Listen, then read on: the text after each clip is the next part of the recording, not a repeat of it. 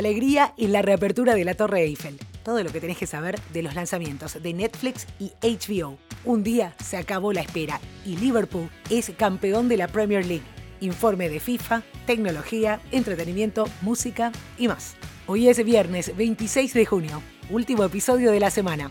Y esto es el Franco Informador, tu mejor opción para estar al día con las noticias, de manera fresca, ágil y divertida, en menos de 10 minutos y sobre la marcha. Soy Soledad Franco, allá vamos. La Torre Eiffel reabrió sus puertas, podemos decir. La gran dama de hierro de 324 metros de altura construida por Gustave Eiffel para la Exposición Universal de 1889 en París había cerrado el pasado 13 de marzo. Fueron 104 días de cierre, el más largo desde la Segunda Guerra Mundial. El requisito principal para visitantes es el uso de mascarilla. Del 25 al 30 de junio los visitantes solo podrán subir hasta el segundo piso. Claro, hay que subir 674 escalones. A partir del 1 de julio podrán hacerlo también en ascensor. Y al tercer piso, al que solo se puede acceder en un ascensor estrecho que permanece de momento cerrado al público, se podrá acceder a partir del 15 de julio.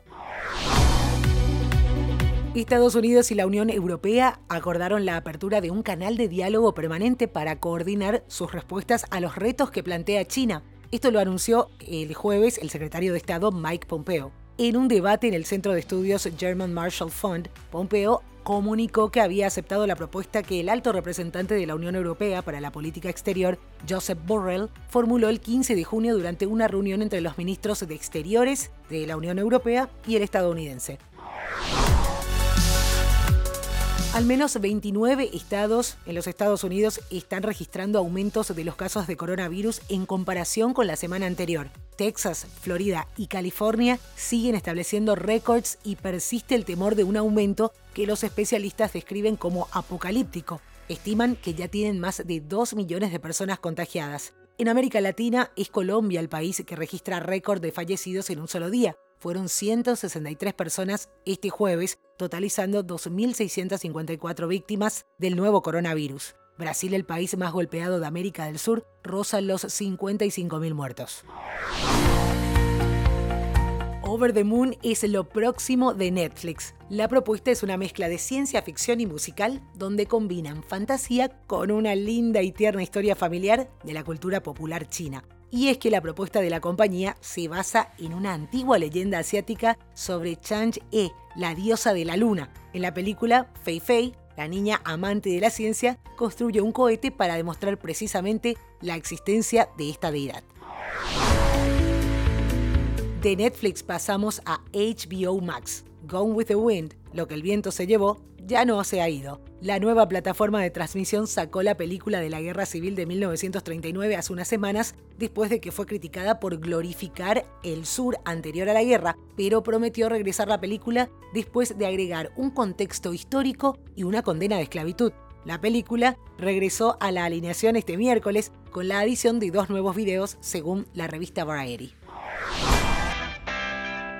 A vos que estás escuchando este podcast, te pido nos sigas en redes sociales. Estamos en Instagram como arroba francoinformador, al igual que en Facebook, y en Twitter arroba francoinforma. De esta manera podemos saber qué te gusta escuchar y armar los episodios de acuerdo a tus gustos.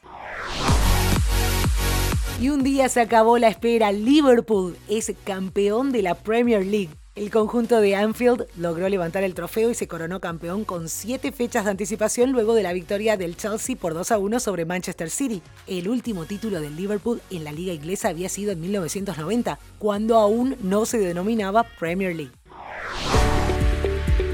FIFA informó en un comunicado su decisión de posponer el periodo de septiembre de 2020 de eliminatorias para Qatar 2022 para las asociaciones de Asia, África, CONCACAF y Oceanía. También mantiene el periodo de septiembre de 2020 según lo planeado para Conmebol y UEFA, sujeto a un monitoreo continuo de la situación. Por otra parte, también anunciaron que Australia y Nueva Zelanda van a organizar el próximo Mundial Femenino del año 2023.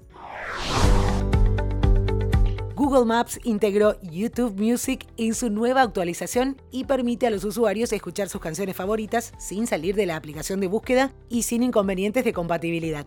Desde el 2018 esto se podía realizar con otras aplicaciones como Google Play Music y Spotify, pero ahora vas a tener tus canciones de YouTube también en Google Maps. La cantautora estadounidense Becky G va a debutar este martes como profesora en la primera edición de un programa de la Fundación Cultural Latin Grammy dedicado a estudiantes de secundaria interesados en desarrollar una carrera en la industria de la música. La artista de raíces mexicanas va a participar en una sesión de preguntas y respuestas con más de mil estudiantes de Estados Unidos y Puerto Rico, además de ofrecer una presentación musical que se transmitirá de forma gratuita a partir de las 15 horas de Miami en el canal de YouTube de los Latin Grammy.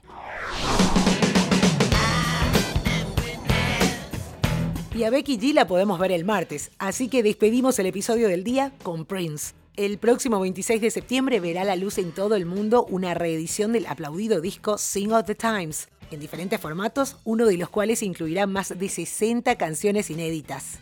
Una de ellas es Witness for the Prosecution Part 1, un tema que ya se puede escuchar en plataformas digitales y que sirve de anticipo de este relanzamiento anunciado este jueves por Warner Music.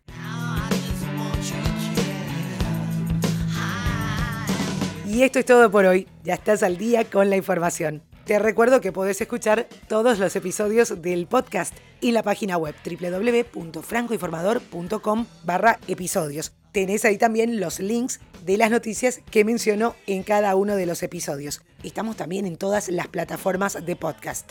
Recomendanos para que más gente pueda estar informada en menos de 10 minutos. Feliz fin de semana y te espero de vuelta el lunes con más información.